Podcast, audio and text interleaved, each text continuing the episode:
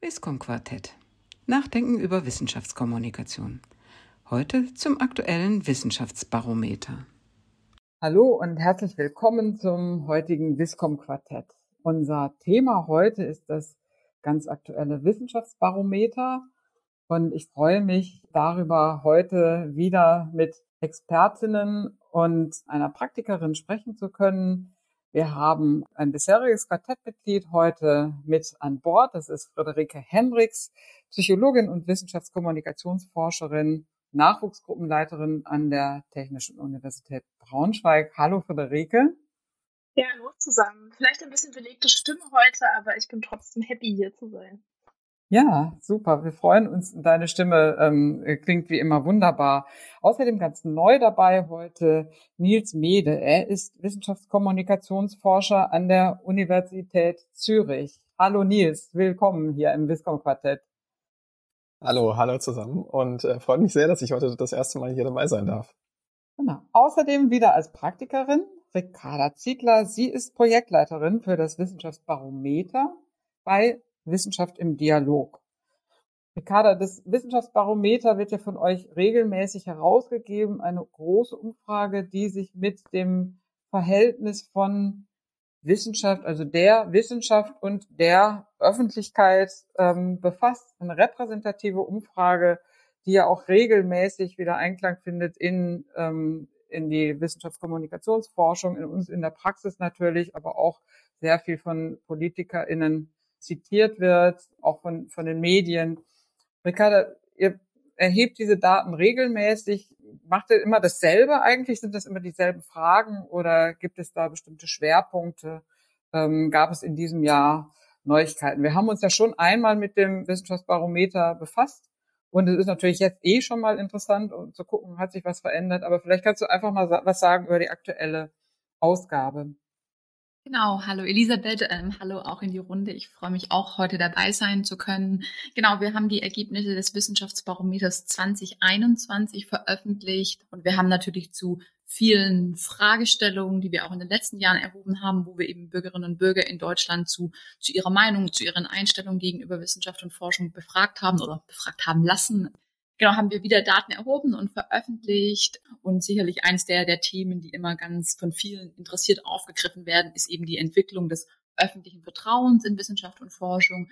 Wir haben aber immer neben den Fragen, die wir immer wieder jedes Jahr oder regelmäßig erheben, auch jedes Jahr sozusagen so ein bisschen, sage ich mal, ein Spezialthema, ein aktuelles Thema von Relevanz. Und in diesem Jahr haben wir uns mit ein paar Fragen mehr etwas ausführlicher dem Verhältnis von Wissenschaft und Politik gewidmet interessantes Thema, das wir vielleicht gleich auch nochmal vertiefen können. Ricarda, ähm, tatsächlich nochmal eine ganz äh, provozierende Frage an dich. Wenn ich das Wissenschaftsbarometer als praktizierende Wissenschaftskommunikatorin hier an der TU Braunschweig mir durchsehe, was würdest du empfehlen, worauf ich jetzt besonders für die Praxis Acht geben sollte? Genau, also ich würde, glaube ich, für die Praxis noch generell immer mitgeben, sich nicht an den einzelnen Werten zu stark aufzuhängen. Ähm, also ich, ich kann vielleicht einfach mal gleich in die Ergebnisse gehen.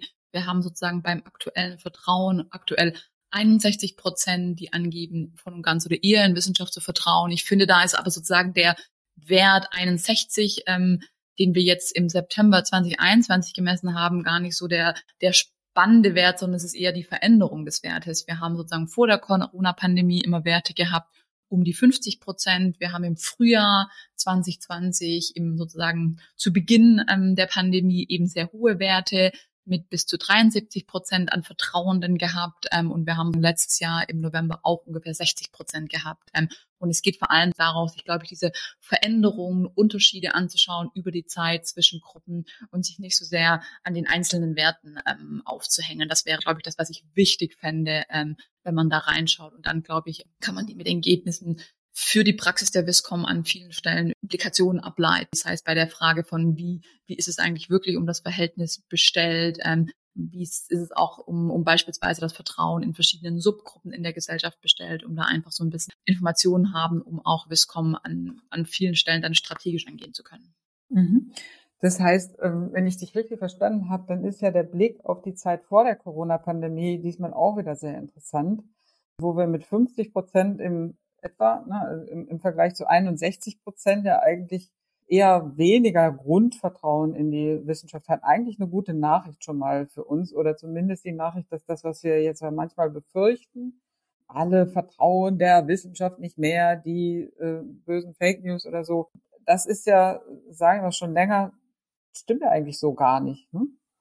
Ich würde auch denken, dass sozusagen mit den Ergebnissen des Wissenschaftsbarometers man diesen nenne jetzt mal Narrativ von, dass die Wissenschaft einen großen Vertrauensverlust äh, äh, erfährt, auf jeden Fall ein Stück weit, sage ich mal, ein bisschen das korrigieren kann oder muss und dass man sich natürlich die Frage stellen muss, dass es Teile der Gesellschaft gibt, die eben nicht vertrauen, die skeptisch sind, die misstrauen, ähm, die kritisch sind, aber da dann auch die Frage zu stellen, sind die vielleicht einfach auch manchmal besonders laut und nehmen wir sie deswegen besonders wahr ähm, und wie verhält sich das sozusagen eigentlich gesamtgesellschaftlich? Mhm. Genau. Ähm, Friederike und Nils, ihr guckt natürlich jetzt ganz anders darauf als ich sozusagen als, als, als Praktikerin. Ihr habt äh, einen viel detaillierten, detaillierteren Blick auf das Studiendesign natürlich zum einen, aber auch auf die einzelnen Auswertungen. Und ihr stellt ganz andere Fragen daran. Was ist euer erster Eindruck jetzt frisch äh, von dem aktuellen Wissenschaftsbarometer? Ja, zuerst mal ähm, finde ich es wahnsinnig spannend, wieder, ähm, ich glaube jetzt zum achten Mal, korrigiere mich, wenn ich falsch liege, diese Daten sehen zu können, also wirklich auch Trends beobachten zu können über die Jahre. Ähm, die Vertrauensentwicklung ist natürlich das, was mich als Vertrauensforscherin am meisten interessiert. Und ich würde auch sagen, da macht das Wissenschaftsbarometer einen wahnsinnig guten Job, indem es eben nicht nur so eine große Frage stellt, naja, wie sehr vertrauen Sie Wissenschaft und Forschung, sondern auch dann noch ähm, versucht aufzusplitten, ähm, verschiedene Gründe zu erfragen, warum Wissenschaftlerinnen und Wissenschaftlern in Deutschland vertraut wird. Ich glaube, da sind viele Nuancen auch in so einem großen Survey, was ja gar nicht so einfach ist herzustellen. Das finde ich wahnsinnig spannend. Insofern ist ja gerade das, glaube ich, auch das, was uns jetzt in diesem Jahr wahnsinnig interessiert, vor allem eben die Entwicklung während der Corona-Pandemie, dieses Verhältnisses zwischen Gesellschaft und Wissenschaft, ähm, was ist da passiert.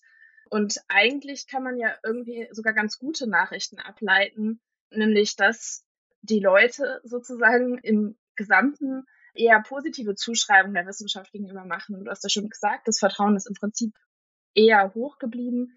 Aber es sinken eben auch zum Beispiel ähm, Einstellungen dazu, inwiefern WissenschaftlerInnen abhängig von ihren Geldgebern sind, ähm, inwiefern WissenschaftlerInnen Ergebnisse anpassen, also sozusagen manipulieren in Daten. Und ich glaube, das sind eigentlich ganz gute Nachrichten dafür, wie auch die Wissenschaftskommunikation während der letzten ähm, beiden Jahre gearbeitet hat und mit den sehr aktuellen und ja immer wieder auch neu entstehenden, im Prozess zu kommunizierenden ähm, ja, wissenschaftlichen Ergebnissen zu Corona, wie, die, wie Wissenschaftskommunikation damit im Prinzip umgegangen ist. Also irgendwie ist das ja auch eine gute Nachricht an alle PraktikerInnen, dass gar nicht so viel schiefgegangen sein scheint. Kann ich da noch mal einmal nachfragen? Du hattest eben gesagt, du warst schon eingegangen auf die Gründe, warum man womöglich der Wissenschaft nicht vertrauen könnte. Also wir, wir gehen jetzt von diesem großen fiktiven die Wissenschaft her aus. Kannst du da nochmal genauer das erläutern? Du hast gesagt, da, da sinken die Werte. Was, was heißt das genau? Was, erstens, was sind das für Gründe, die ihr da jedes Mal abfragt oder die abgefragt werden im Wissenschaftsbarometer oder gefunden werden? Und zum Zweiten, wie hat sich das entwickelt? Also im Prinzip geht es darum, ähm, dass es auf der einen Seite Gründe gibt, warum man WissenschaftlerInnen vertrauen sollte und auf der anderen Seite Gründe, warum man WissenschaftlerInnen misstrauen sollte. Das wird unabhängig voneinander abgefragt und dann werden jeweils drei Gründe dafür bzw. dagegen ausgewählt, die sich eben auf die drei ähm, unter anderem auch von uns gefundenen Dimensionen Expertise, Integrität und Benevolenz, ähm, also Wohlwollen beziehen. Und beispielsweise, wenn wir jetzt uns einzelne Fragen dazu mal angucken, dann wird relativ gleichbleibend über die Jahre beantwortet, dass ein Grund Wissenschaftlern, Wissenschaftlerinnen zu vertrauen ist, dass sie Experten auf ihrem Feld sind. Da sind zum Beispiel im Jahr 2017, 2018 Werte von 72 beziehungsweise 64 Prozent und auch so sieht 2020, 2021 aus, sind Werte von 71 beziehungsweise 66 Prozent. Und bei den Gründen zu Misstrauen, da haben wir eben diese Entwicklung, die ich gerade beschrieben habe, nämlich dass da die Einstellungen oder, oder Werte über die Jahre zu sinken scheinen, insbesondere eben bei der Frage, ob Wissenschaftler ähm, stark abhängig von ihren Geldgebern sind. Da war im Jahr 2017 noch ein Wert von ähm, 76 Prozent, die dieser Aussage zustimmen, während wir im Jahr 2021 hier eine Zustimmungsrate von 48 Prozent haben, was ja schon nochmal einen ganz anderen Eindruck vermittelt erstmal. Und ähnlich ist es eben auch bei dieser Frage, ähm, ob Wissenschaftler auf Ergebnisse den eigenen Erwartungen anpassen. Hier hatten wir noch so um die 40 Prozent äh, Zustimmung 2017, 2018 und während der Pandemie 2020 und 2021 haben wir hier noch 25 Prozent Zustimmung. Also auch eine deutlich niedrigerer Wert. Und ich glaube, das sind genau diese Entwicklungen, wo ich auch sagen würde, naja, da scheint es so zu sein, dass jetzt ähm, Wissenschaft auch im Prozess so vermittelt wurde, dass Leute anscheinend differenzieren können. Nicht jeder Wissenschaftler, nicht jede Wissenschaftlerin, nicht jede Studie wird über Drittmittel finanziert. Wissenschaftlerinnen machen manchmal Fehler, aber ähm, das wird auch immer wieder korrigiert. Also es scheint irgendwie über in dieser Pandemie einerseits irgendwie eine Art Vertrauensvorschuss da gewesen zu sein, aber auch jetzt in dem Jahr, da ist ja viel passiert seit dem April 2020, da scheint auch irgendwie grundlegend verstanden worden zu sein, dass Wissenschaft Korrekturmechanismen hat. Genau. Und das finde ich jetzt erstmal ein ganz positives Ergebnis. Mhm. Das klingt für mich jetzt sehr positiv. Nils, du guckst ja aus der Schweiz sozusagen hier auf, auf uns und auf unsere Daten. Ähm, würdest du dem zustimmen? Hast du, hast du andere Gedanken dazu? Ja, ich, äh, nee, genau tatsächlich. Äh, ist das ganz interessant, aus der Schweiz äh, den Blick auf die deutschen Daten äh, zu werfen, die äh, teilweise, ist ja, Friederik hat es gerade schon angedeutet, sehr beneidenswert sind, dass äh, so viele Messzeitpunkte vorliegen und jetzt jüngst eben äh, neue Daten aus dem November noch dazugekommen sind. Wir machen ein ganz ähnliches Projekt hier in der Schweiz, das Schweizer Wissenschaftsbarometer ähm, und erheben Daten alle drei Jahre, auch mit einer repräsentativen Bevölkerungsumfrage haben ganz ähnliche Themen, auch ganz ähnliche Fragen in dieser Befragung mit drin, also dass man teilweise auch ein bisschen vergleichen kann. Äh, und wir haben tatsächlich, tatsächlich auch äh, dann im letzten November, äh, also genau vor einem Jahr eigentlich, auch eine äh, Befragung spezifisch während der Corona-Pandemie durchgeführt. Ja, und auch in der Befragung oder in diesen Befragungen beschäftigen wir uns zum Beispiel auch mit dem äh, Vertrauen in Wissenschaft, der Vertrauenswürdigkeit von einzelnen Akteuren und ähm, stellen tatsächlich was ganz Ähnliches fest, wie jetzt, äh, wie das, was sich jetzt auch in Deutschland gezeigt hat, nämlich dass das Vertrauen in die Wissenschaft auch in der Schweiz gestiegen ist, ähm, als die Pandemie begonnen hat. Aber wir haben jetzt noch keinen neuen Messzeitpunkt in diesem Jahr tatsächlich. Ähm, das heißt, wir können nicht sagen, wie es sich danach entwickelt hat. Äh, also ob das wie in Deutschland tatsächlich auch wieder so ein klein bisschen äh, sich wieder normalisiert hat. Ähm, aber grundsätzlich ist äh, auch in der Schweiz das Vertrauen in die Wissenschaft gestiegen. Einzelne Akteure, wie zum Beispiel WissenschaftlerInnen oder ÄrztInnen auch, werden als sehr, sehr vertrauenswürdig wahrgenommen. Das ist auch ein positives Signal, was ich sozusagen hier in der Schweiz beobachte. Und andere Überschneidungspunkte oder ja, Überschneidungspunkte in den Ergebnissen sind zum Beispiel auch, dass JournalistInnen und äh, PolitikerInnen zum Teil eher als weniger glaubwürdig wahrgenommen werden, wenn äh, danach gefragt wird, wie vertrauenswürdig denn Aussagen über die Corona-Pandemie sind. Ähm, also das sehen wir hier auch zum Beispiel. Spezifisch ich jetzt als Kommunikationswissenschaftler schaue auch dann natürlich auf die Items äh, und Fragen, die Mediennutzung abgefragt haben Schauen wir da an, äh, wie da Schweiz und Deutschland sich äh, ja, nebeneinander dastehen. Ja, jetzt ähm, bei den jüngsten ähm, deutschen Daten hat mich zum Beispiel auch interessiert, dass äh, YouTube zum Beispiel zunehmend äh, genutzt wird als Informationsquelle. Ja? Also visuelle Wissenschaftskommunikation wird immer wichtiger. Das ist vielleicht auch, ähm, wenn ich Ricardo an der Stelle ergänzen kann, etwas, was ich sozusagen äh, dir und anderen WissenschaftskommunikatorInnen in der Praxis sozusagen als Lesetipp empfehlen würde, sozusagen die Seite in der Broschüre, wo es um die, um die Mediennutzung geht. Das fand ich zum Beispiel ganz interessant. Und ähnliche Beobachtungen machen wir ja auch in der Schweiz tatsächlich genau, dass Online-Medien grundsätzlich äh, wichtiger werden für die Wissenschaftskommunikation, soziale Netzwerke. Ähm, genau. Und vielleicht ähm, Abschließend so gerade auch aus meiner ganz spezifischen äh, Brille als äh, Forschender, der zu negativen und kritischen Einstellungen in der Bevölkerung zu Wissenschaft forscht, finde ich auch mal ganz interessant, die, die Fragen, die Verschwörungstheorie, Glauben oder eben Zustimmung zu kontroversen Aussagen über der, die Pandemie abgefragt haben. Und da finde ich dann wiederum aber auch, das hat Friederike, glaube ich, auch angedeutet, ermutigend, dass da eigentlich dann in beiden Ländern eher ein, ein kleiner Teil der Bevölkerung oder ein kleiner harter Kern nur ja solchen kontroversen Aussagen eher zustimmt, das Vertrauen grundsätzlich eben groß ist. Mhm. Das ist, ähm, das ist super interessant. Also nochmal für mich jetzt ähm, wieder Pro-Tipp. Visuelle Kommunikation wird immer wichtiger. Das wird wahrscheinlich niemanden, der jetzt hier zuhört, so richtig doll überraschen. Hm.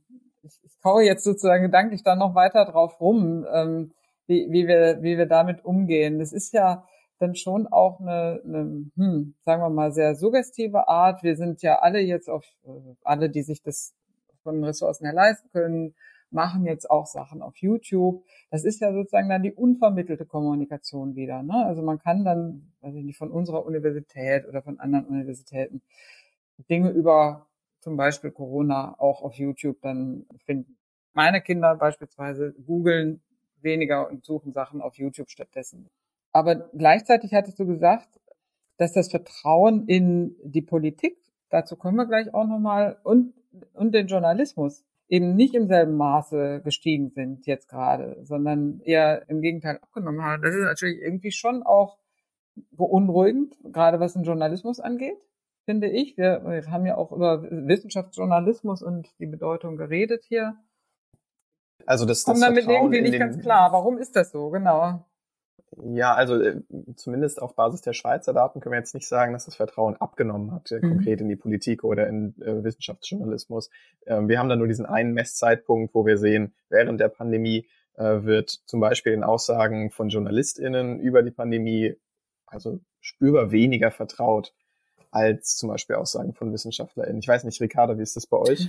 Ja. Wir haben tatsächlich da den zeitlichen Vergleich. Also wir haben, wenn wir das Frühjahr 2020 mit dann November 2020 und jetzt September 2021 vergleichen, dann sind bei uns so die Vertrauenswerte in die Aussagen von Wissenschaftlerinnen und Wissenschaftler und von Ärzten, medizinischem Personal weiter hoch, ungefähr bei 75 bis 80 Prozent so, Ärzte noch ein bisschen mehr als Wissenschaftler, aber wir sehen in unseren Daten für gerade Politiker so vom Frühjahr 2020 bis jetzt ein Rückgang von 44 auf 18 Prozent. Also das ist schon ein kleiner Absturz an der Stelle. Und für die Journalisten war, glaube ich, die Veränderung, wenn ich jetzt alles richtig im Kopf habe, zwischen Frühjahr und Herbst 2020 größer und da ist es jetzt eher gleich geblieben. Aber auch da merken wir im Verlauf der Pandemie einen Rückgang, während wir das eben bei Wissenschaftler und Ärzten nicht sehen. Wir sehen das auch jetzt so vom letzten Jahr zu diesem Jahr auch bei so offiziellen Vertretern von Behörden etc., ähm, dass wir da doch irgendwie den Aussagen nicht mehr so viel Vertrauen entgegengebracht wird bisher. Und ich glaube, das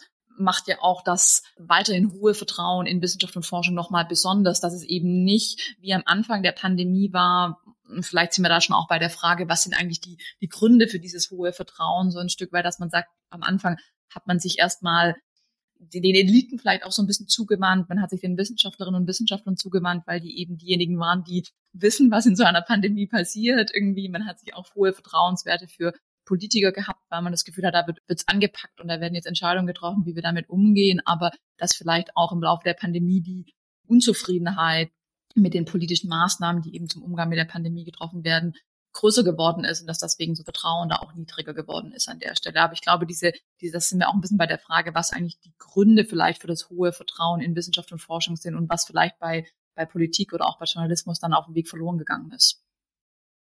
Man könnte hier dann auch, sag ich mal, sozialpsychologisch argumentieren, da ja das äh, in Krisenzeiten erstmal das Vertrauen in etablierte sozialgesellschaftliche Institutionen steigt und wächst, ja, weil die Leute sind unsicher, die Leute fühlen sich vielleicht auch einfach quasi bedroht durch eine Krankheit, durch diese Ungewissheit und vertrauen jetzt erstmal auf die etablierten Institutionen wie die Wissenschaft, dass sie diese Krise lösen, sozusagen. Der Rally Round the Flag Effekt.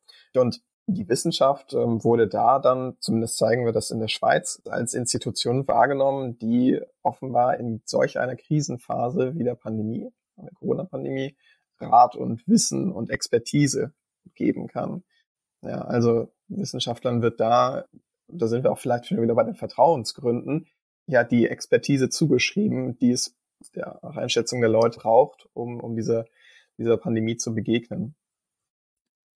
Ich könnte mir auch vorstellen, dass sozusagen noch andere Dinge da dazukommen. Also ich, ich habe auch nicht die eine Antwort darauf, aber wenn wir uns mit Leuten darüber unterhalten, was eben Gründe für dieses hohe Vertrauen sind, aus individuellen Perspektive dann zu merken, Wissenschaft und Forschung ist für mein Leben gerade doch relevant oder auch zu sagen, Wissenschaft und Forschung erfahren medial viel mehr Aufmerksamkeit, also dass da vielleicht auch einfach verschiedene Dinge zusammenkommen, die dann neben dem bereits genannten eben auch dazu beitragen, dass wir eben einfach ein höheres Vertrauen sehen. Ich, ich weiß nicht, ob wir sozusagen dahin kommen, das ganz sicher beantworten zu können. Auch noch ein Faktor ist die Frage, irgendwie Politiker beziehen sich oder Politikerinnen beziehen sich auf Wissenschaft und Forschungsergebnisse, um ihre Entscheidungen zu rechtfertigen. Ich glaube, da, da spielt irgendwie Wissenschaft an viel mehr Stellen auf einmal eine Rolle und ist vielleicht einfach auch präsenter bei den Leuten für das eigene Leben oder in der Art und Weise, wie sie auch Nachrichten konsumieren. Mhm. Ja, das kann man, glaube ich, ähm, mit Fug und Recht so sagen, wobei ja gleichzeitig eben auch die Politik deutlich genau in denselben Kontexten und auch der Journalismus dann wieder eine Rolle gespielt hat. Also müsste man eigentlich eine Parallel, oder ganz dumm gefragt, ne? Müsste, müsste man das nicht auch parallel sehen? Ich habe nochmal die, die Frage nach, dem, nach den Resultaten, vielleicht an dich, Friederike. Wir neigen immer dann dazu zu sagen, ja, eben gute Wissenschaftskommunikation, ne? Das hat's halt ausgemacht, ne? So, gut Job, Schulterklopf. Aber könnte es nicht einfach auch sein, dass die Wissenschaft, wir sehen es ja gerade jetzt, vierte Welle läuft jetzt gerade, wo wir sprechen, richtig hoch und die Wissenschaft hat's vorausgesehen. Kann es nicht sein, dass sie einfach recht hatten am Ende und dass die Menschen das auch sehr gut wahrnehmen, dass das einfach auch stimmt, was da gesagt wurde? Oder ist es vielleicht doch mehr die Kommunikation darüber? Hoffen, dass es zumindest ein Teil auch gute Kommunikation war. Wenn die Wissenschaft sozusagen für sich hin arbeitet und da wenig nach außen dringt, dann gibt es eben auch wenig Chancen zu vermitteln, wie und warum sie Forschung macht. Also, dass sie sich eben an Regeln und Standards hält, dass sie in irgendeiner Weise zumindest Nutzen für die Gesellschaft hat, aber ich glaube schon, ähm, dass ein Stück weit diese Bringschuld der Wissenschaft tatsächlich auch erfüllt wurde. Also es war sofort ein großes Problem sozusagen für die Menschen in der Gesellschaft offenbar, nämlich dass wir eigentlich nichts über dieses Coronavirus wissen. Und Wissenschaft hat sofort sich bewegt, in Gang gesetzt und auch vermittelt. Christian Bossen hat das ja relativ klar auch sofort nach außen kommuniziert, wie sein Lab da angesprungen ist auf die ersten Gensequenzen, die dann aus China kamen zum Beispiel. Also man hat irgendwie vermittelt bekommen, Wissenschaft reagiert, weil sie nämlich relevantes Wissen vermitteln will nach außen, also irgendwie für die Wahrheit einstehen will, beziehungsweise die irgendwie auch herstellen muss in dieser Situation. Andererseits aber auch, weil es konkret darum ging, ein ganz großes gesellschaftliches Problem zu lösen, also irgendwie auch einen Nutzen für alle anderen Teilsysteme der Gesellschaft für Bürgerinnen und Bürger irgendwie auch herzustellen. Und durch die Entwicklung der Tests, durch die Entwicklung der Impfstoffe, durch die Aufklärung von Fragen wie bringen uns Masken irgendwas, ich glaube, da hat die Wissenschaft in gewisser Weise natürlich schon ihre Bringschuld erfüllt. Und ich glaube, da hat sie eben auch anderen irgendwie was voraus, ähm, gerade auch PolitikerInnen, die ja auch ein Stück weit immer mediieren müssen zwischen was sollen wir tun, was wollen bestimmte Stakeholder, was will die Wirtschaft, was wollen jetzt Bürgerinnen und Bürger, was wollen bestimmte gesellschaftliche Teilgruppen, dass man da auch irgendwie ein Stück weit vielen Leuten was recht machen muss. Da ist Wissenschaft natürlich in gewisser Weise fein raus, weil es erstmal in dem Moment auch ihnen die möglich gemacht wurde, durch viele Gelder zum Beispiel, ja, einfach zu arbeiten und Probleme auch zu lösen. Und das wurde natürlich wahrgenommen. Also würde ich schon sagen, dass es nicht nur gut vermittelt wurde, sozusagen gute PR gemacht wurde für Wissenschaft, sondern dass Wissenschaft tatsächlich auch viel gemacht hat in den letzten anderthalb Jahren. Mhm. Und dazu kommt ja wahrscheinlich auch, dass die, die Wissenschaft jedenfalls Corona bezogen in diesen Jahren so transparent geworden ist wie noch nie. Also ich denke an die Debatte über die Preprints, die dann auch äh, quasi über die Bildzeitung plötzlich gespielt wurde und gut, wir wissen jetzt nicht, ob die Leser in der Bildzeitung äh, die Hintergründe dann oder die Rezeption selber auch mitbekommen haben, aber für viele ist da, glaube ich, ganz viel passiert in wie arbeiten die denn eigentlich? Da hat, äh, da haben natürlich auch die WissenschaftlerInnen selber sehr, sehr stark zu beigetragen, die dann eben vorne waren und, und kommuniziert haben. Vielleicht gilt das ja nicht so für die, für die anderen Systeme in dem, in dem Spiel. Aber hier nochmal von wegen Transparenz die für mich super interessante Frage. Ricarda, du hattest gesagt, ihr habt euch in diesem Jahr besonders auch mit der wissenschaftlichen oder wissenschaftsbasierten Politikberatung, also mit der Schnittstelle zwischen WissenschaftlerInnen und PolitikerInnen befasst. Genau, ich, ich, habe gerade noch einen Gedanken zu dem, was du gesagt hast, ähm, bin ich einfach so frei. Ich bin immer so ein bisschen skeptisch, ähm, das wollte ich noch hinbringen. Ähm, was dieses, die Leute haben jetzt so viel über Methoden, Prozesse und sowas gelernt. Also auch wenn wir mhm. bei den Vertrauens- und Misstrauensgründen da sozusagen eine positive Entwicklung hat, bin ich immer ein bisschen ähm, pessimistisch oder vorsichtig vielleicht an der Stelle. Es hat jetzt wirklich was mit einem großen Verständnis zu tun. Okay, die Leute haben jetzt wirklich verstanden, was Preprints sind und wie auch wissenschaftliche Prozesse funktionieren und das eben auch vorläufiges Wissen oft. Ich glaube sicherlich, dass das irgendwie mehr, mehr gefeatured würde und mehr kommuniziert wurde, aber ich kenne irgendwie irgendwie wenig Daten oder keine Daten, die wirklich sagen, okay, wir, wir sehen jetzt, dass sich an der Scientific Literacy oder am Prozessverständnis oder am Verständnis von Wissenschaft viel getan hat bei den Leuten. Also das ist natürlich gerade auch in, in Surveys oder so in großen standardisierten Befragungen schwer zu erfassen, schwer in geschlossene Fragen umzusetzen. Ich bin da immer ein bisschen, ein bisschen skeptischer irgendwie zu gucken, dass das, was wir wahrnehmen in der Kommunikation auch wirklich eine, eine Wirkung auf das Wissen und Literacy der Leute da draußen hat. Das vielleicht noch als Punkt dazu. Ich weiß nicht, ob mhm. Friederike oder Nils dazu Daten kennen, die diesen Wissenssprung irgendwie bei den Leuten nachweisen lassen. Ähm, das, das, da bin ich irgendwie so ein bisschen pessimistischer. Also Daten kenne ich da auch äh, nicht zu, die tatsächlich im Zeitverlauf sich das Wissen angeschaut haben, jetzt konkret auch über die Pandemie, über die Corona-Pandemie, ist ja auch schwierig, überhaupt Wissen zu messen, weil äh, es entwickelt sich auch ständig weiter. Wir haben wissenschaftliche Unsicherheit, wir haben Aussagen, die auch einfach zeitsensitiv sozusagen sind. Also häufig wird in solchen Wissensbatterien dann zum Beispiel nach der Anzahl der Fälle einfach gerade gefragt, wie hoch ist die Inzidenz letzte Woche gewesen, ähm, um sozusagen so ein kurzfristiges Faktenwissen bei den Menschen abzufragen. Und äh, dementsprechend ist, ist es häufig schwierig, so Wissen im Zeitverlauf zu messen.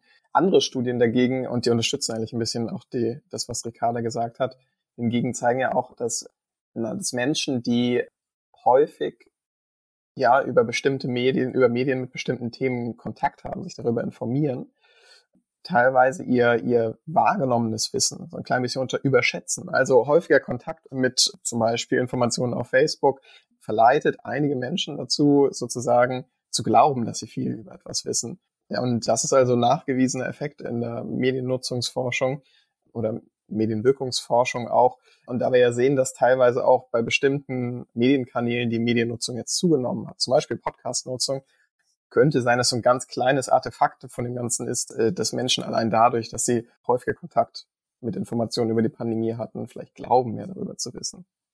Weiß nicht, Friederike, was sagst du dazu? Ich frage mich gerade, also ich muss tatsächlich an der Stelle auch mutmaßen, also ich kenne auch keine konkreten Daten dazu, ich frage mich aber, ob ein konkretes Wissen, also sei es zu wissenschaftlichen Fakten, zum Beispiel zur Corona-Pandemie oder sei es zu wissenschaftlichen Methoden, ob das konkret abgefragte Wissen tatsächlich da so relevant ist.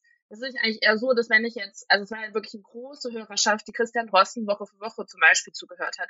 Wenn die Woche für Woche ganz viele Leute hat bekommen, wie so eine Studie aussieht, wie da der Ablauf ist, die dann in der Tagesschau hören, wie ist eigentlich die Impfstoffentwicklung, was sind da die Phasen, was macht man da genau, dass nicht eigentlich diese Verlässlichkeit, die darüber auch suggeriert wird, ohne dass jetzt mein konkretes Wissen steigt, nicht ein Stück weit auch dazu beiträgt, eben dass Wissenschaft nicht nur ja, sich mal eine interessante Frage rauspickt und die dann irgendwie bearbeitet, sondern wie lange das eigentlich dauert, wie viele Menschen da beteiligt sind, wie viele Disziplinen daran beteiligt sind. Also das sozusagen dieses eher diffuse Metawissen. Aber wie gesagt, das ist jetzt auch eine Mutmaßung von mir, aber dieses diffuse Metawissen, ach, Wissenschaft ist doch irgendwie verlässlich und, und hat irgendwie Regeln und die werden noch eingehalten und die können mir auch erklären, wie die Regeln sind und wie sie das denn konkret machen. Ich glaube, dass das schon ein Stück weit was ist, gerade auch nochmal vorangetrieben durch WissenschaftlerInnen, die selbst ganz aktiv in Talkshows zum Beispiel saßen, dass das schon was ist, was möglicherweise da auch zumindest einen Eindruck vermittelt hat. So, aber ja, ich hätte auch gern coole Daten, die das untermauern.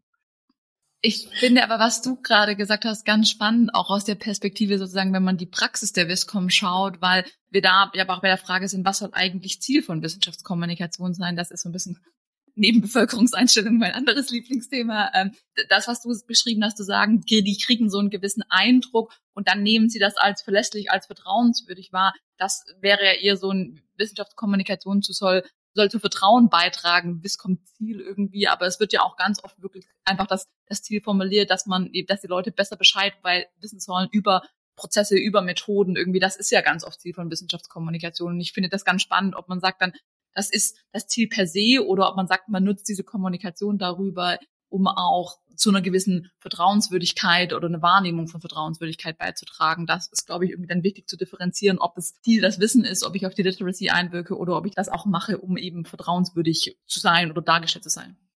Okay, jetzt zurück zu der Frage nach der Politikberatung. Ricarda, ähm, erstmals, habt ihr die erstmals gestellt im Wissenschaftsbarometer?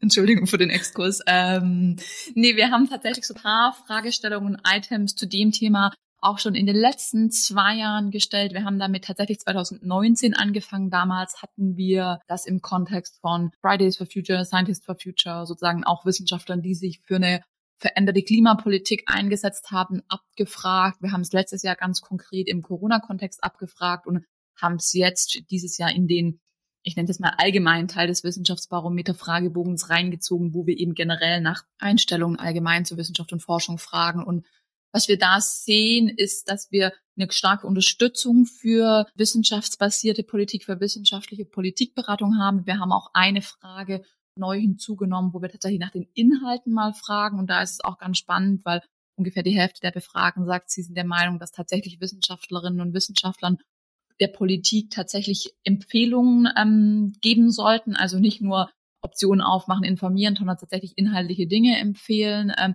da haben wir tatsächlich irgendwie sozusagen, glaube ich, 51 Prozent, die da, die der Meinung sind. Auf der anderen Seite sehen wir generell eine große Unterstützung sozusagen für wissenschaftsbasierte Politik. Was ich auch ganz spannend finde, so in der Gesamtschau, wir haben relativ hohe Zustimmung, glaube ich, gute 40 Prozent auch zu dem Item, dass sich eben Wissenschaftlerinnen und Wissenschaftler nicht selbst in die Politik einmischen sollten. Ich glaube, das wird auch ganz spannend. Vielleicht können wir darüber auch sprechen, so ein bisschen auch der, der Modus, wie sozusagen Wissenschaft und Forschung mit der Politik interagieren. Also eine starke sozusagen Unterstützung vielleicht auch für die formalen Wege, dass dort dann auch irgendwie wirklich Inhalte eingebracht werden sollten, ein bisschen ein ambivalenteres Wissenschaft mischt sich ein, bringt sich ein, öffentlich ein, ähm, da vielleicht auch so eine kleine, kleine Unterscheidung, wie die Bürgerinnen und Bürger sich das vorstellen, wann Wissenschaft ähm, in welchen Moody in welchen Formen vielleicht auch eine starke Stimme gegenüber der Politik äußern sollte.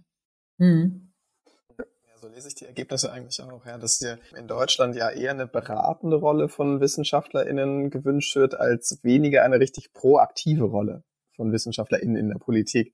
Also wie du auch schon angedeutet hast, Ricarda, wir haben 44 Prozent Zustimmung zur Aussage, es ist nicht Aufgabe von WissenschaftlerInnen, sich in die Politik einzumischen. Das ist ja schon eigentlich ein relativ hoher Wert. Also dieses Einmischen ist vielleicht auch ein klein bisschen provokant gefragt. Äh, wir haben übrigens dasselbe Item auch, dieselbe Frage auch in der Schweiz gestellt. Und da hatten wir 20 Prozent Zustimmung. Also schon doch deutlich weniger als in Deutschland. Natürlich verschiedene Messzeitpunkte, muss man sagen. Also ähm, die 20 Prozent in der Schweiz sind vom November letzten Jahres aber gleichzeitig eben auf der anderen Seite, und das finde ich dann wiederum auch irgendwie ermutigend, ja, haben wir zum Beispiel 50 Prozent Zustimmung in Deutschland jetzt, 50 Prozent Zustimmung zur Aussage, ja, dass Wissenschaftler Politikern basierend auf wissenschaftlichen Erkenntnissen bestimmte Entscheidungen empfehlen sollten.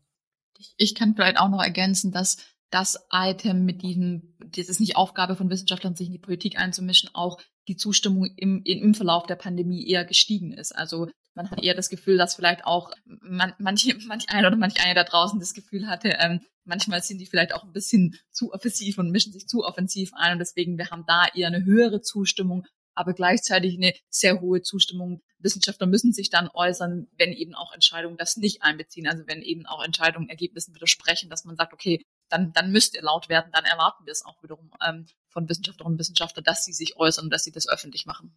Mhm. Ja, vielleicht äh, nochmal ergänzend dazu fand ich dann auch wiederum auch aus meiner persönlichen Perspektive als Forscher zu Wissenschaftsskepsis interessant, dass jetzt auch in Deutschland doch die Zustimmung zu diesem Item, worüber wir gerade sprachen, ja, sich in die Politik einmischen, äh, beziehungsweise zu großer Einfluss von Wissenschaft auf die Politik, dass sich da die Zustimmung zwischen den Parteien relativ stark unterscheidet. Also skeptisch sehen das eher dann tatsächlich Wähler in der AfD, auch wenn die nur im, in der Stichprobe recht wenig vertreten waren. Also hm, habe ich mir kurz mal rausgeschrieben, 41 Prozent der AfD-WählerInnen würden zustimmen oder würden sagen, dass der Einfluss der Wissenschaft auf die Politik zu groß ist. Aber bei den anderen Parteien ist es anders. Da sind die Werte niedriger, zwischen 7 und 19 Prozent nur. Ausnahme ist da die CDU. Aber da, worauf ich hinaus will, ist, dass man hier vielleicht auch wirklich berücksichtigen sollte, dass es schon eine kleine Segmentierung in der Öffentlichkeit gibt hinsichtlich der Frage, wie stark denn die Politik von der Wissenschaft sich beraten lassen sollte. Ist jetzt keine große Überraschung. Also ich dachte jetzt hm. gerade äh, äh, ad hoc nur 41 Prozent des bei der AfD. Also ich hätte da eigentlich nochmal ganz andere Werte erwartet, weil einfach ein skeptischer Blick insgesamt auf, auf Systeme will ich gar nicht selber werten. Ähm, ja, so kann man es natürlich auch sehen, das stimmt. Könnte natürlich auch sein, dass diejenigen, die diese Frage so beantwortet haben, vielleicht auch an andere alternative WissenschaftlerInnen gedacht haben, mhm. die äh, jetzt in der öffentlichen Debatte vielleicht noch nicht so präsent sind und dann sagen, ah, ich relativiere das mal so ein bisschen. Wir haben ja auch diesen und jenen Wissenschaftler, der vertritt eher so meine Linie. Insofern stimme ich mal nicht ganz zu, zu dem Item sozusagen. Ja, ist aber auch nur mutmaßend. Ja. Mhm. Das könnte natürlich durch, quer durch alle Parteien der Fall sein, oder? Das stimmt, ja, ja, das stimmt. Friederike, Vertrauen und, und Politikberatung. Also der wissenschaftsbasierte Politikberatung, da gibt es also jetzt zwei, sag mal jetzt aus dieser Perspektive so fast monolithische Blöcke. Dann ist die Wissenschaft die Politik, auf die man ja letztere, auf die man gerne schimpft. Und jetzt gehen die deutlich mehr aufeinander zu. Ich glaube, das ist einfach so, oder? Also die Politik braucht immer mehr Expertinnen. Was kann da passieren? So, also färbt das eine auf das andere ab oder ist das hilfreich? Kann man das so sagen überhaupt? Oder? Ich habe das Gefühl, das ist ein total schwieriges Verhältnis von Wissenschaft berät Politik und wird dann sozusagen eingesogen in die, ja, also sozusagen, da wird dann auch unterstellt, naja, ähm, wird eigentlich hier sozusagen Wissenschaft für Politik gemacht, geht es eigentlich nur darum, politische Entscheidungen zu rechtfertigen, also so ein Stück weit ja, Wissenschaft auch vor den Karren spannen und andererseits natürlich aber auch die Notwendigkeit von Wissenschaftlern irgendwie Politik zu beraten und auch die institutionalisierten ja, Gremien, äh, Möglichkeiten, wo sie das auch schon jahrelang tun. Also wissenschaftliche Politikberatung ist ja irgendwie gar nichts Neues, nur ist jetzt sehr in den Fokus geraten. Und ich finde es ganz spannend, diesen Widerspruch sich nochmal genau anzugucken. Also es ist wirklich so, dass 75 Prozent der Leute voll oder eher zustimmen, dass es richtig ist, dass Wissenschaftler in sich öffentlich äußern, wenn politische Entscheidungen Forschungsergebnisse nicht berücksichtigen. Und gleichzeitig sagen 44 Prozent, dass es nicht Aufgabe ist von WissenschaftlerInnen, sich in die Politik einzumischen. Also irgendwie ein Stück weit zeigt es ja, Wissenschaft soll schon sagen, was los ist, soll sagen, na ja, also hier werden Erkenntnisse nicht berücksichtigt, aber sie sollen bloß nicht irgendwie konkret werden und auch mitmachen, sich vor den Karren spannen lassen sozusagen. Vor diesem Zusammenspiel finde ich es dann schon ganz interessant. Was Wissenschaftlerinnen aber offensichtlich dürfen, ist konkrete Handlungsempfehlungen aussprechen. Also es scheint so zu sein, dass irgendwie gefordert wird, dass Wissenschaft eine Rolle einnimmt, sich sozusagen einen Evidenzrahmen zu geben und daraus Implikationen abzuleiten und diese dann wirklich zur Empfehlung zu verarbeiten, die mit der Politik dann ganz eigenständig als Legislative, äh, Exekutive was machen kann. Und das finde ich tatsächlich super spannend, dass quasi hier eigentlich so, wenn man das jetzt so ein bisschen, vielleicht lese ich da auch viel rein, aber also wenn man das sich sozusagen genau anguckt, ja, man schon so eine Story spannen kann darüber, was die Rolle von Wissenschaft in der Gesellschaft ähm, für konkrete Entscheidungen auch irgendwie sein soll. Und da finde ich es tatsächlich dann eben schließt deine Frage so total an an diese Beobachtung, naja, was heißt das denn aber auch für das öffentliche Vertrauen in Wissenschaft? Wir haben ja gesehen, den PolitikerInnen wird immer weniger vertraut jetzt über die Pandemie hinweg. Heißt das auch, dass das sich sozusagen auf Wissenschaft ausweiten kann? Wir haben gleichzeitig irgendwie auch einfach Personen, die wissenschaftsskeptisch unterwegs sind. Also ne, da, da gibt es auch irgendwie Bewegung möglicherweise zwischen gesellschaftlichen Gruppen. Was heißt das also für Wissenschaft, welche Rolle die einnehmen soll? Und ich finde, da sich anzugucken, was dann mit Transparenz über wissenschaftliche Politikberatung gemacht werden soll, eigentlich ganz interessant. Also es scheint also für mich eine überraschend hohe Zahl so zu sein, dass so sich wieder in die Daten gucken, 43 Prozent irgendwie der Meinung sind, sie hätten schon eine Art Vorstellung davon, welchen Einfluss die Beratung von Wissenschaftlern auf äh, politische Entscheidungen hat. Und zumindest noch 29 Prozent haben irgendeine Vorstellung davon, wie WissenschaftlerInnen ausgewählt werden, Politiker beraten. Also es scheint schon irgendwie, also ich finde eine relativ hohe Zahl zu geben, die irgendwie glauben, Bescheid zu wissen, mag vielleicht damit auch zusammenhängen, dass man zum Beispiel gesehen hat, ne, wie sind die Leute da zusammengesetzt bei der Leopoldina, die da große Entscheidungspapiere machen und Empfehlungen ähm, zusammenstellen, ähm, aber irgendwie so richtig was rausfinden darüber, wer da eigentlich ausgewählt wird und was die ExpertInnen sind, die da zu fragen sind, das scheint noch nicht da zu sein. Und das ist vielleicht auch eine Aufgabe, die man ableiten kann für Wissenschaftskommunikation. Also was macht eigentlich so eine wirklich begründete Expertise aus? Warum sitzen bestimmte Personen da immer wieder in den Gremien? Und äh, es ist nicht nur so, dass man sich einfach an die hält, sondern dass es auch so ist, dass sie wirklich was Spezielles mitbringen für bestimmte Fragen.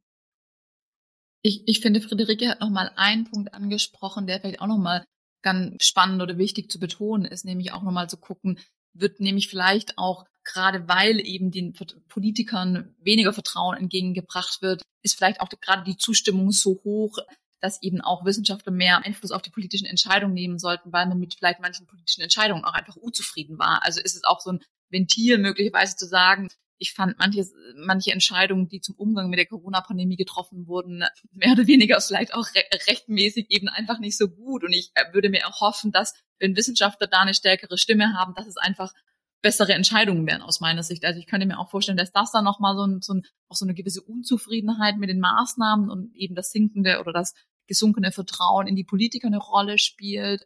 Und zum zweiten Punkt, den du angesprochen hast, ich finde da die Werte, also das haben wir erst einmal erhoben, da gibt's noch keinen Verlauf, aber wenn man die Werte insgesamt sozusagen beurteilen möchte, fand ich sie erstaunlich hoch, weil ich würde mich selber als jemand bezeichnen, der diese Debatten relativ intensiv verfolgt, aber die Frage, wie Wissenschaftlerinnen und Wissenschaftler ausgewählt werden, die dann Politiker beraten, finde auch ich an manchen Stellen intransparent. Also zu wissen, warum wurde jetzt wer zu welchen Runden da eingeladen. Und klar, bei so einem, sage ich mal, Akademienpapier sieht man dann, wer steht da hinten drauf, wer sind die Mitglieder, wer hat in dieser Arbeitsgruppe mitgeschrieben, aber warum jetzt gewisse sozusagen Forschende eingeladen wurden zu irgendwelchen Kanzlerinnen, Ministerpräsidentinnenrunden, war für mich auch nicht nachvollziehbar. Also insofern finde ich da die Werte eher, eher noch hoch. Ja, stimme ich dir vollkommen zu, Ricarda. Und ich äh, kann auch irgendwie einfach aus eigener Erfahrung erzählen, dass ich ganz gespannt zum Beispiel beim Drosten-Podcast zugehört habe, als er dann erzählt hat, Christian Drosten, wie er dann eigentlich beratend zur Seite steht und dass er jetzt nicht täglich mit Angela Merkel unbedingt telefoniert oder so. Also er hat dann ja selbst aus eigener Erfahrung auch berichtet, dass äh, ja Leserbriefe, sag ich mal, oder E-Mails von Hörenden, äh, Hörerinnen und Hörern kamen, die eben genau diese Annahme gemacht haben. So, dass, dass ähm, ja, Christian Drosten täglich mit Angela Merkel Kaffee trinken geht, sozusagen. Sie waren eben diese Auffassung, dass so Politikberatung funktioniert. Und ja, da stimme ich dir zu, Ricarda. Das ist teilweise vielleicht auch wirklich intransparent und dementsprechend Auftrag für Wissenschaftskommunikation, möglicherweise ja hier ähm, für Aufklärung und Information zu sorgen. Mhm. Das ist ein sehr schönes Stichwort, ein toller Einwurf jetzt für die, für die Schlussrunde, denn wir haben jetzt schon, also fast gleich eine Stunde, ähm, nicht ganz. Was bleibt denn jetzt noch über? Also wir haben ja gestartet mit einer sehr eigentlich optimistischen Sicht. Die Wissenschaft steht im Vergleich zu anderen Instanzen, Systemen eigentlich sehr gut da.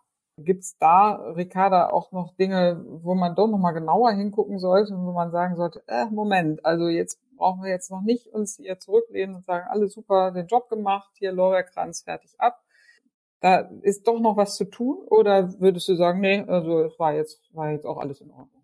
Also so ein Punkt, den ich, glaube ich, nach wie vor wichtig finde, auch wenn die Zustimmung, sage ich mal, zum Misstrauensgrund, dass eben Wissenschaftler stark abhängig von ihren Geldgebern sind, gesunken ist, sagen da auch jetzt noch 48 Prozent aktuell sozusagen. Das ist für mich ein Grund, warum ich Wissenschaftlerinnen und Wissenschaftlern misstrauen kann. Ähm, und ich finde diese Frage von, welche Rolle spielt das eigentlich in der Wissenschaftskommunikation? Ist noch weitestgehend unbearbeitet. Es war ein bisschen drastisch formuliert vielleicht. Ähm, aber ich glaube, diese Frage nicht nur mitzukommunizieren, welche Methoden stecken da dahinter, wie ist man zu gewissen Erkenntnis gekommen und natürlich das Ergebnis oder die Erkenntnis selbst zu kommunizieren, aber auch die Frage, warum widme ich mich diesen Fragen? Wer finanziert das? Woher kommen die Gelder? In welchen Abhängigkeiten steht jemand? Aber auch nicht nur das, sondern auch die eigenen persönlichen Motive. Also warum forscht jemand zu einem gewissen Thema, widmet sich diesen Fragen. Ich glaube, diese ganzen Aspekte spielen in der Wissenschaftskommunikation noch ganz, ganz selten eine Rolle. Und ich glaube aber, von allem, was wir aus unseren Daten noch aus anderen Sachen lesen können, ist das irgendwie eine Dimension oder ein Bereich, auf den eben auch Leute ihre Vertrauensurteile und ihre Einschätzungen von Vertrauenswürdigkeiten von Wissenschaft und von Forschenden setzen. Und ich glaube, zu schauen, wie man das auf eine gute Art und Weise machen kann, irgendwie in unterschiedlichen Wissenschaftskommunikations Formaten oder Kanälen ist für mich sozusagen eine, eine ganz, ganz große Aufgabe für die Praxis. ich provoziere jetzt nochmal, dann würde ich eure Beiträge so zusammenfassen für die Praxis jetzt. Nils hat gesagt, wir müssen mehr bildorientiert äh, kommunizieren. Wir gehen also jetzt auf YouTube und fragen unsere WissenschaftlerInnen, was treibt euch eigentlich wirklich an? Da kommt ja immer diese leuchtende Augen-Statements, so als ich ein kleiner Junge war, habe ich immer gerne in Sterne geschaut und so weiter. Das wäre ja vielleicht dann mal eine, eine konkrete Sache. Ich gucke mir das immer gerne an. Mal schauen. Äh, hoffentlich aber nicht mehr nur das. Frederik und Nils, seht ihr noch andere Baustellen, wo man sagen könnte, nee, da zwiebelt's noch ordentlich, das ist noch nicht alles in Ordnung, da können wir tatsächlich noch mal Handlungsfelder nachweisen. Ich glaube, was ich nochmal hervorheben würde, ist, dass wir jetzt relativ viel einfach über aggregierte Zahlen gesprochen haben. Die Bevölkerung, die Deutschen vertrauen mhm. oder vertrauen nicht so sehr. Die Deutschen nutzen jetzt YouTube und wollen sich den Sternenhimmel, wie du, Elisabeth, anschauen äh, oder auch nicht. Oder die Deutschen haben ein hohes Interesse an Wissenschaft während der Pandemie.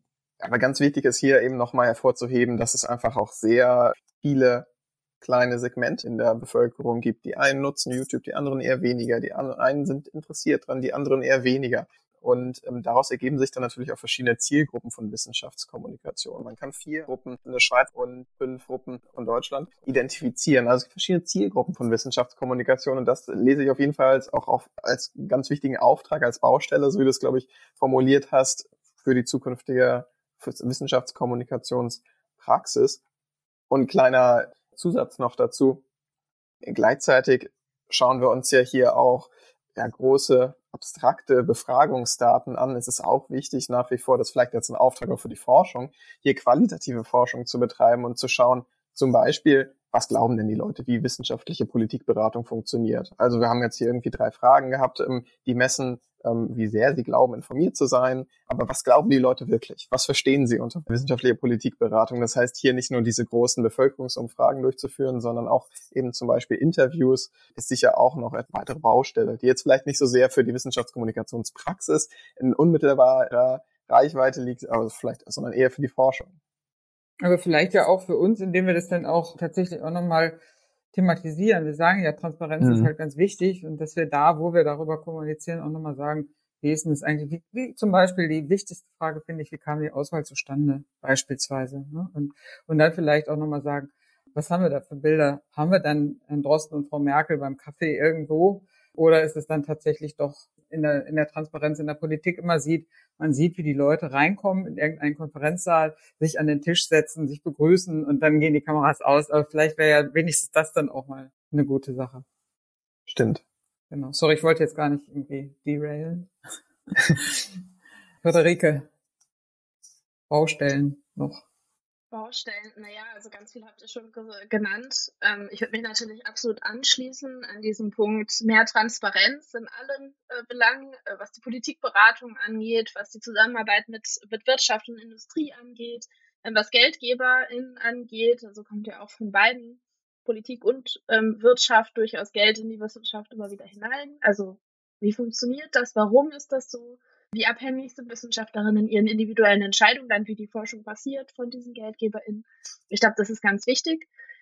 Und natürlich ein Stück weit, und das sage ich jetzt vor allem weil wir darüber noch gar nicht gesprochen haben, ist dann natürlich auch eine Gruppe, wenn man jetzt sagt, ne, Transparenz und wir wollen das alles erklären und auch die Methoden und so, ähm, da gibt es natürlich dann auch Gruppen, die man anscheinend gar nicht erreichen kann. Und da besorgt stimmen mich natürlich Zahlen wie 13 Prozent sagen, es gibt keine eindeutigen Beweise dafür, dass das Coronavirus existiert.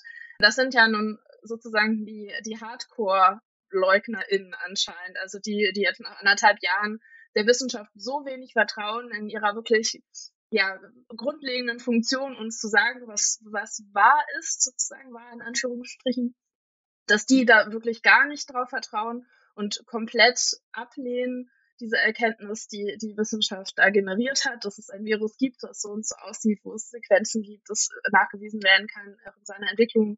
So, und das, das stimmt mich besorgniserregend, weil das anscheinend Personen sind, die das ist ja auch eigentlich Nils Expertisegebiet, anscheinend gar nicht zu erreichen sind von Wissenschaftskommunikation und zu überzeugen sind. Und das wird einfach nochmal eine Aufgabe sein, sich zu fragen, wie man ja mit Leuten, die vielleicht in die Richtung tendieren, irgendwo dazwischen sind, vielleicht zweifeln, wie man zumindest die an Bord hält und sie nicht diesen 13 Prozent überlässt. Ja, ich stimme dir da vollkommen zu, Friederike. Tatsächlich kann man aber zumindest feststellen, dass die Leute, die diese ganz, ähm, zumindest sehen wir das in der Schweiz, ja, dass die Leute, die tatsächlich diese harten skeptischen Einstellungen haben, doch noch irgendwo mit Wissenschaft in Kontakt kommen. Ähm, das sind dann aber vielleicht eben nicht, ist dann vielleicht nicht der Qualitätsjournalismus, Wissenschaftsjournalismus, sondern es sind zum Beispiel soziale Medien. Das sieht man auch tatsächlich in den deutschen Daten jetzt, ja, dass die wiederum die WählerInnen der AfD ähm, deutlich mehr soziale Medien nutzen, um sich über Wissenschaft zu informieren. Und das heißt, wenn man also auf diesen Medien unterwegs ist, ähm, dann erreicht man die Leute vielleicht doch noch, ähm, zumindest einen Teil dieser sehr skeptischen, äh, wissenschaftskritischen Zielgruppen.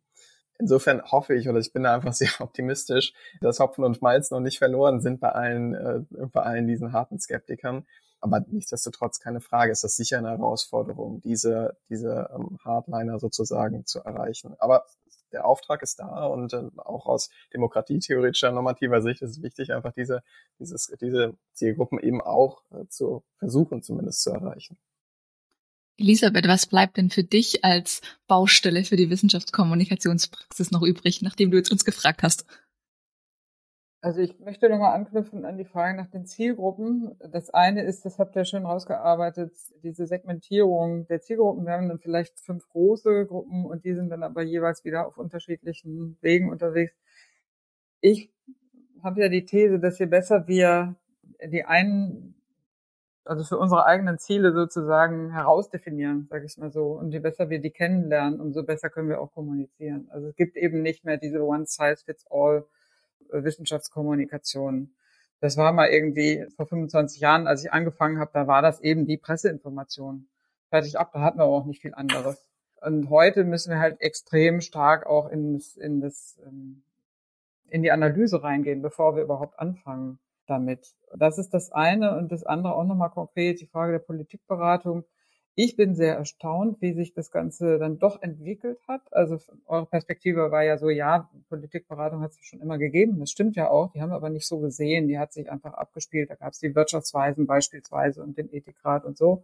Das war alles da auf, auf relativ einem Niveau. Heute ist das tatsächlich so, das geht ja bis in die Kommunen rein. In meiner Erfahrung, dass da immer mehr Austausch ist zwischen WissenschaftlerInnen und PolitikerInnen, immer mehr auch wieder ähm, was ja ganz toll ist, ne? Gespräche zustande kommen. Wir werden einbezogen überall. Und dann scheint es mir aber doch, wenn wir wieder ins Wissenschaftsbarometer gucken und da die Erwartungen anschauen, wichtig, dass wir auch da analysieren, ähm, wo stehe ich als, als Person eigentlich als Wissenschaftlerin und was mache ich als Kommunikatorin dann, äh, als Unterstützerin eigentlich mit dieser Positionierung. Denn da haben wir sehr ähm, unterschiedliche Rollen. Wir haben ja Leute gerade jetzt im, im, beim Thema Klima, die sehr, sehr aktiv sich jetzt einmischen, weil sie sagen, ich ich, hab, ich weiß es jetzt einfach, wir, wir haben die Daten, es muss auch was getan werden, ich muss die Seiten wechseln und aktiv werden. Und dann haben wir wieder andere, die sagen, hm, ja, wir haben die Daten, aber das sind jetzt nur die Daten. Ich kann die vielleicht noch interpretieren, aber ich kann keinen Rat geben. Also wir haben das ganze Spektrum und das ist ja auch gut so. Und ich glaube, wir brauchen mehr Unterstützung bei der Reflexion darüber, wo stehe ich denn jetzt als Wissenschaftlerin? Wo möchte ich eigentlich sein? Und wie kann ich meine Position finden, definieren und eine Haltung dazu finden? Das sind so die, die beiden Dinge. Weiß nicht. Ich glaube auch, dass da sozusagen die Wissenschaftsbarometer-Daten, die eine gewisse Erwartung der Öffentlichkeit erstmal formulieren, sicherlich auch in der Wissenschaft irgendwie auf jeden Fall kritisch diskutiert werden sollten, also jetzt nicht unbedingt Daten, sondern das, was sozusagen an Erwartung dahinter steckt, eben auch zu sagen, dass es, glaube ich, ganz viele Wissenschaftlerinnen und Wissenschaftler gibt, die sich nicht wohl, wohlfühlen, dieser Erwartung gerecht werden zu können. Oder auch die Wissenschaft zu sagen, wir, wir können nicht in allen Belangen dieser, dieser Erwartung gerecht werden, weil das eben auch politische Entscheidungen sind, wo andere Dinge eine Rolle spielen, wo Abwägungen getroffen werden, wo Werte eine Rolle spielen. Und das ist sozusagen was anderes als das, was wir in der Forschung machen. Und ich glaube auch, dass sozusagen diese, diese Abgrenzung zu, wie, wie weit will man gehen, irgendwie in diesen verschiedenen Rollen, die Forschende sozusagen da im Verhältnis zur Politik haben können, ähm, total wichtig ist. Aber ich, ich finde es erstmal spannend, dass sozusagen die Öffentlichkeit eine relativ große Erwartung hat an der Stelle. Und wenn dann die Forschung und die Wissenschaft an, nicht, nicht an allen Stellen denen gerecht werden soll, äh, wollen und können, dann ist es so, aber dann ist es auch ein gewisses Spannungsverhältnis, das man vielleicht einfach aushalten muss. Mhm. Genau, und das wäre jetzt äh, tatsächlich auch nochmal das Fazit und deswegen vielen, vielen Dank ähm, äh, an euch, äh, an euch Ricarda, auch im Projektteam, ähm, Friederike, Nils, auch für die für die Deutung jetzt hier gerade hier für uns, weil das ist ja das, das große Verdienst des Wissenschaftsbarometers überhaupt der Wiscom-Forschung, dass wir einfach mehr wissen können, äh, mehr rankommen an zum Beispiel die Erwartungen unserer Zielgruppe. Wo stehen wir eigentlich in der Gesellschaft? Wie ist denn das eigentlich Sache? Und da waren ja bisher schon viele Dinge, die uns auch überrascht haben, die weniger dramatisch aussahen, als wir dachten, aber auch eben, die uns ganz, ganz konkrete, jetzt eben auch Hinweise geben können, wo wir noch was tun können. Also insofern finde ich es immer toll, wenn wir die Möglichkeit haben, auch da reinzuschauen, das zu lesen. Danke auch nochmal für die wirklich unterschiedlichen Gradulierungen von der Präsentation eurer Ergebnisse, ne? weil es geht ja von äh, Short-Lektüre, ähm, äh, ganz kurzen Überflug, dann wunderbare Grafiken für sozusagen das Wichtigste in Kürze und dann gibt's da natürlich auch nochmal für die echten äh, Kenner und dann nochmal die Daten selber, wo man dann wirklich nochmal richtig eintauchen kann alles da für alle Zielgruppen. Also von daher große Empfehlung, das Wissenschaftsbarometer auch nochmal selber zu lesen und, ähm, und eigene Schlüsse draus zu ziehen. Genau. Vielen Dank euch dreien. Das war wieder sehr erfrischend, hat mir wieder viel gebracht. Und allen, die zugehört haben, natürlich auch vielen Dank für Zeit und Geduld und Aufmerksamkeit. Gerne weiterempfehlen. Wie immer gibt's diesmal ganz kurz den Hinweis auf das Wissenschaftsbarometer auch im Text unten im Beschreibungstext. Und wie gesagt, gern weiterempfehlen, gern wiederkommen. Bis dann. Tschüss.